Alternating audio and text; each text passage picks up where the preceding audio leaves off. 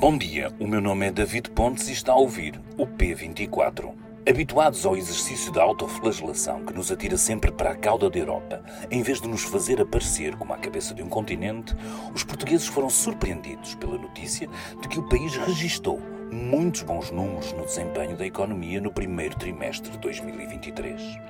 Em comparação com o período homólogo do ano passado, o produto interno bruto, o PIB, sobe 2,5% e mais uma vez as exportações foram o motor deste pulo.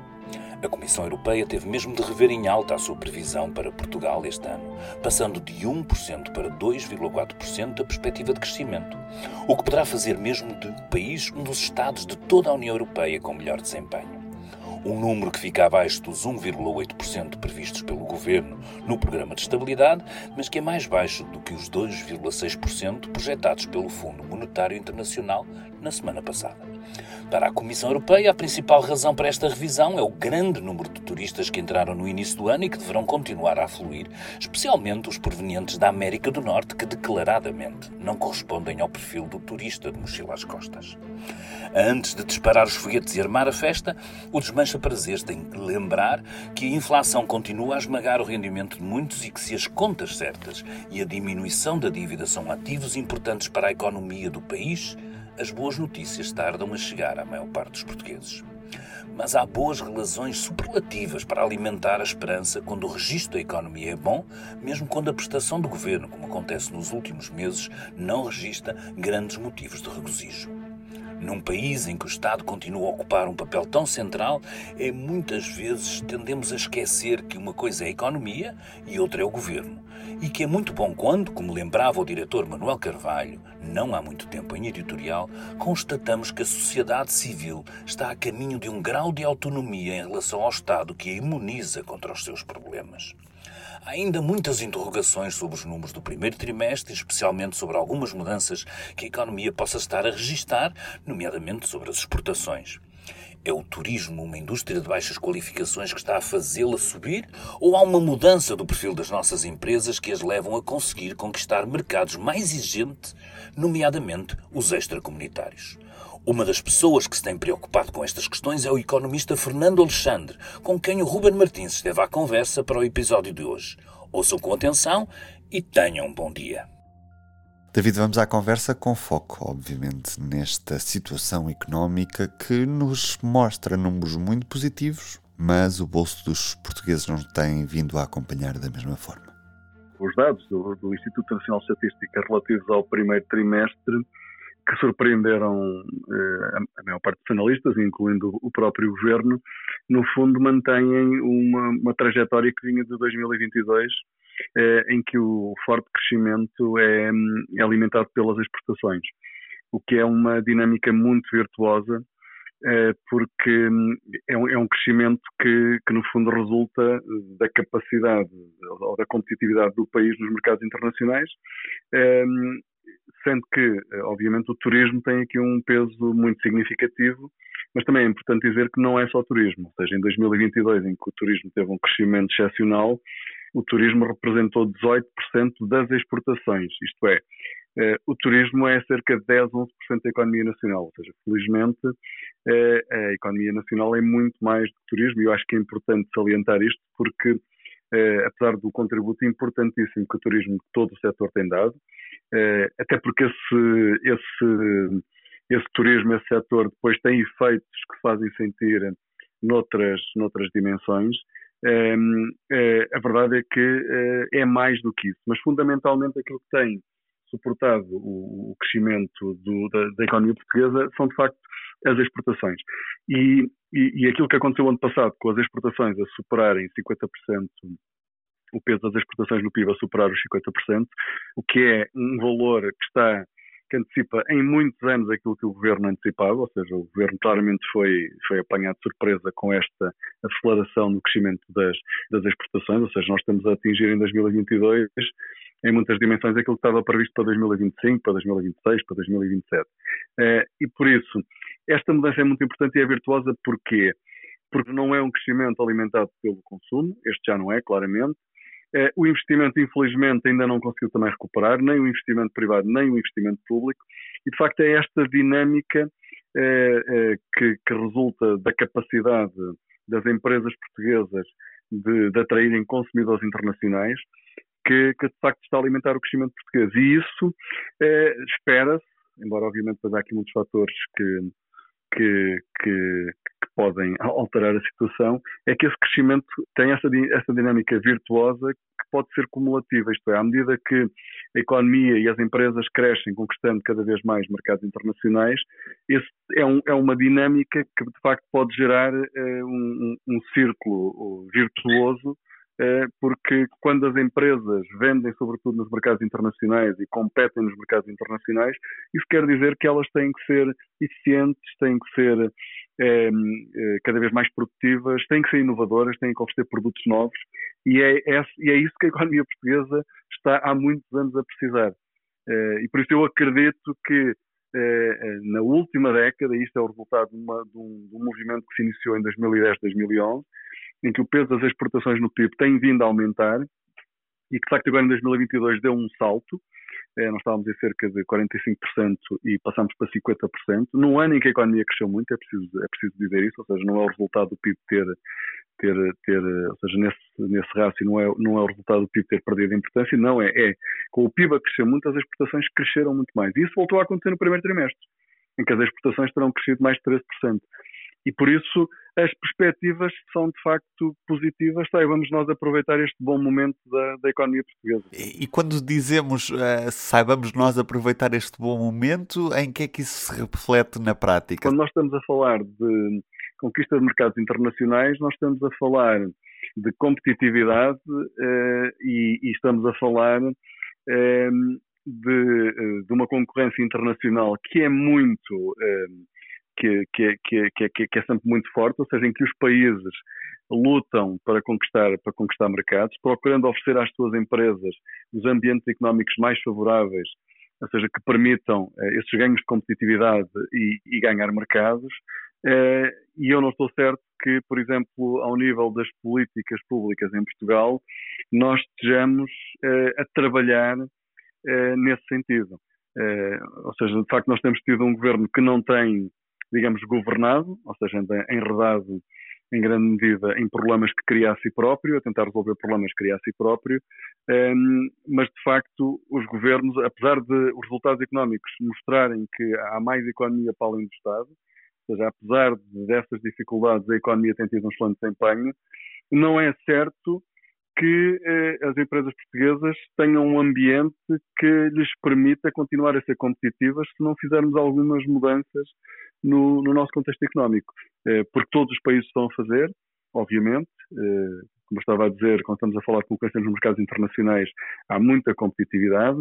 eh, e, e, e nós temos que fazer o nosso trabalho. E, e, e, é nesse sentido que eu digo saibamos nós aproveitar essa oportunidade. Mas porquê é que este crescimento económico neste momento não está a chegar ao bolso de, das famílias portuguesas? Na prática, a confiança dos consumidores não está propriamente nos melhores dias e sabemos que, que as pessoas têm tido algumas dificuldades na, na compra de, de, produtos nos supermercados, graças à inflação e tudo mais. Ou seja, as generalidades portuguesas de facto não têm tido acréscimos dos salários reais, eh, embora haja, haja, obviamente, alguns segmentos da população eh, que tiveram, e por isso a inflação está a ter esse efeito, ou seja, os, os salários nominais não estão a conseguir acompanhar o aumento da inflação. Eh, vamos ver como é que as coisas correm agora em 2023, mas o, o, o grande benefício, ou seja, nós temos as empresas exportadoras de facto, ou seja, houve aumento de margens e tudo isso, ou seja, elas estão a conseguir eh, conquistar mercados internacionais e estão, estão a, conseguir, a, a, conseguir crescer. Ou seja, mas depois a, a, a, grande apropriação, a grande apropriação que é muito visível eh, de, destes ganhos tem sido de facto o Estado, não é? ou seja, o Estado, eh, os, os, os, aumentos da receita têm superado todas as expectativas, quer por causa do, da inflação, quer por causa do crescimento económico, ou seja, porque de facto temos uma economia com uma boa dinâmica de crescimento, isso aumenta a a, a, a receita fiscal. E nessa dimensão é preciso dizer que os portugueses aí também têm ganho qualquer coisa, não é? Ou seja, já houve algumas medidas de facto de apoio uh, aos portugueses, não é? aos, aos pensionistas, aos, às pessoas de rendimentos mais baixos. Uh, os salários mais baixos cresceram, o salário mínimo uh, aumentou novamente cerca de 6%. E por isso houve aí algumas, algumas medidas, mas de facto a grande, uh, o grande ganho que nós observamos em termos macroeconómicos e que é muito visível é a redução da dívida pública, que beneficia os portugueses, é preciso dizer isso, não é? Ou seja, nós precisamos pensar que uma dívida pública vai um benefício para o Estado e as previsões são de mais uma redução muito significativa da dívida pública este ano, isso é um benefício para os portugueses, ou seja, é um benefício que não se sente já, mas é um benefício para as gerações futuras, ou seja, um, o maior risco que impende sobre os portugueses, sobre a economia portuguesa, continua, apesar de tudo, a ser a elevada dívida pública, porque nos expõe muito a choques externos, e por isso eh, o facto de este, esse, esse, bom momento económico estar a ser aproveitado para reduzir eh, a dívida pública eh, tem benefícios eh, objetivos eh, para o Estado do ponto de vista da despesa, não é? ou seja, que contém o crescimento da despesa com juros, e tem para as gerações futuras. Ou seja, um, dos maiores problemas que nós temos em Portugal é, de facto, esta dívida brutal, que continua a ser brutal, é, é, que, que vai ter que ser paga por todos nós nos próximos anos com os nossos impostos. E por isso, o facto de uma parte significativa do ganho que está a ser apropriado pelo Estado ser usado para reduzir a dívida pública é positivo. O que já não é tão positivo é que nós podíamos ter uma melhoria da eficiência do Estado, podíamos reduzir a despesa, podíamos ter reformas que podiam também melhorar as condições das contas públicas e melhorar a vida dos portugueses uh, e ainda assim libertar mais espaço uh, para poder haver mais apoios em termos de rendimento aos portugueses. e por isso os portugueses neste momento não sentem muito, porque de facto, e, e que no fundo está relacionado com tudo isto, a carga fiscal em Portugal continua a ser brutal. É? Ou seja, é uma carga brutal porque é muito elevada para níveis de rendimento muito, muito baixos. Nos níveis de rendimento mais baixos, qualquer acréscimo eh, e, e, as empresas, num contexto em que tem havido eh, pouco desemprego e em que em alguns setores eh, há falta de mão de obra, obviamente têm vindo a aumentar salários, a tentar melhorar as condições contratuais dos trabalhadores para poderem reter a mão de obra e poderem atrair mão de obra, mas há uma dificuldade muito grande em Portugal, é cada vez que uma empresa, mesmo quando estamos a falar de salários à volta de mil euros, quando uma empresa tenta aumentar o trabalhador, o Estado, o Estado acaba por receber mais do que o próprio trabalhador. Ehm, e por isso, mesmo quando a empresa tenta melhorar, ou seja, não é só o crescimento eh, da economia, é, é o crescimento dos salários uma parte muito significativa é transferida para o próprio Estado, que tem a ver com a forma como nós temos, de facto, a fiscalidade organizada, que penaliza muito os aumentos salariais por parte das empresas. Ou seja, penaliza o trabalhador e penaliza a empresa, que o que ela quer é, no fundo, poder entregar eh, eh, acréscimos de rendimento aos trabalhadores, mas nesse esforço de o fazer, acaba por ter que entregar uma parte significativa desse esforço eh, ao Estado, que, assim, tem visto aumentar a sua receita fiscal de forma muito significativa também por essa via. Já agora, Fernando, qual é que é a relação deste crescimento económico com aquilo que são as perspectivas para a inflação em Portugal? Até que ponto é que o facto de estarmos a atravessar este bom período económico pode levar a que o abrandamento da inflação para patamares que consideramos desejáveis, como a BCE considera desejáveis, os tais 2%, a, a pode atrasar essa chegada a esse valor, uma vez que o crescimento económico pode potenciar ainda um, um, uma continuação da, da, inflação em valores mais altos do que esses tais 2%? Há esse risco, mas embora lá está mais uma vez a vantagem de estarmos a crescer pelas exportações também nos beneficia.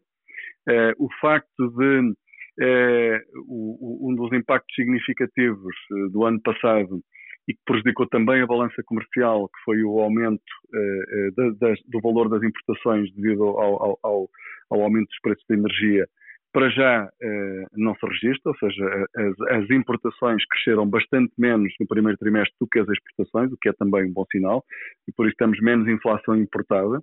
e isso pode, de certa forma, permitir uh, que, ou seja, que no fundo possamos ter aqui uma mitigação do, do lado do impacto da oferta nos preços, ehm, mas obviamente o facto da economia estar a crescer e termos pressão para a, a, a procura de mão de obra eh, e o, e o, aumento dos salários pode gerar esse efeito, mas, mas eu penso que aqui a dimensão mais importante de facto tem a ver com, com, a, com a dimensão energética, não é?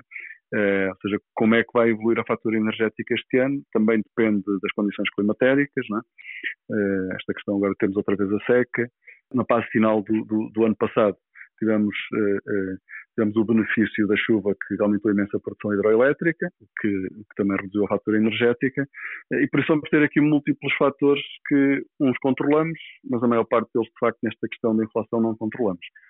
Um, não controlamos. Agora, aquilo que me parece que, que não vai acontecer e que é sempre uma pressão para, pronto, tem o lado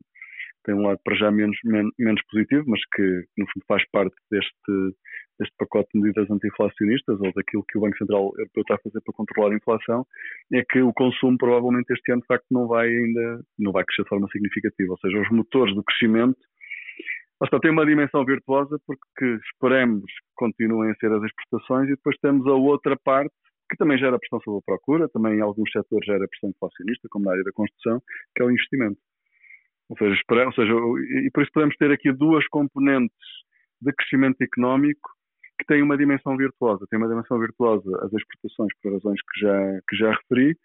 e no caso do investimento, porque de facto Portugal tem tido pouco investimento, Portugal precisa de investimento privado, precisa de investimento público, e se de facto ele for bem executado,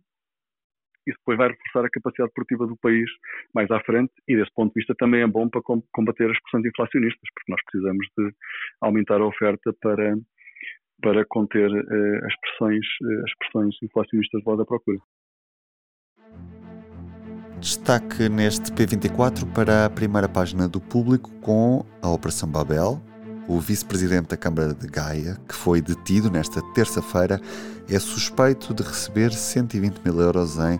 luvas. O presidente da Câmara, Eduardo Vitor Rodrigues, é também um dos arguídos neste caso de corrupção centrado no urbanismo de Gaia, mas não foi detido. E ainda destaque para o primeiro dos concertos dos Coldplay em Portugal, que será nesta quarta-feira em Coimbra. A cidade prepara-se para receber 200 mil pessoas ao longo dos próximos dias. E também, em manchete desta edição, Roman Abramovich, que escondeu 874 milhões antes da invasão da Ucrânia. O português mais rico teve direito a passaporte nacional seis meses antes de desviar dinheiro para offshores para ler. Uma investigação do público em público.pt e também na edição impressa desta quarta-feira. Comigo neste episódio tivemos o professor e investigador Fernando Alexandre. Eu sou o Ruben Martins, David Pontes fez a introdução. Tenham um bom dia e até amanhã. O público fica no ouvido.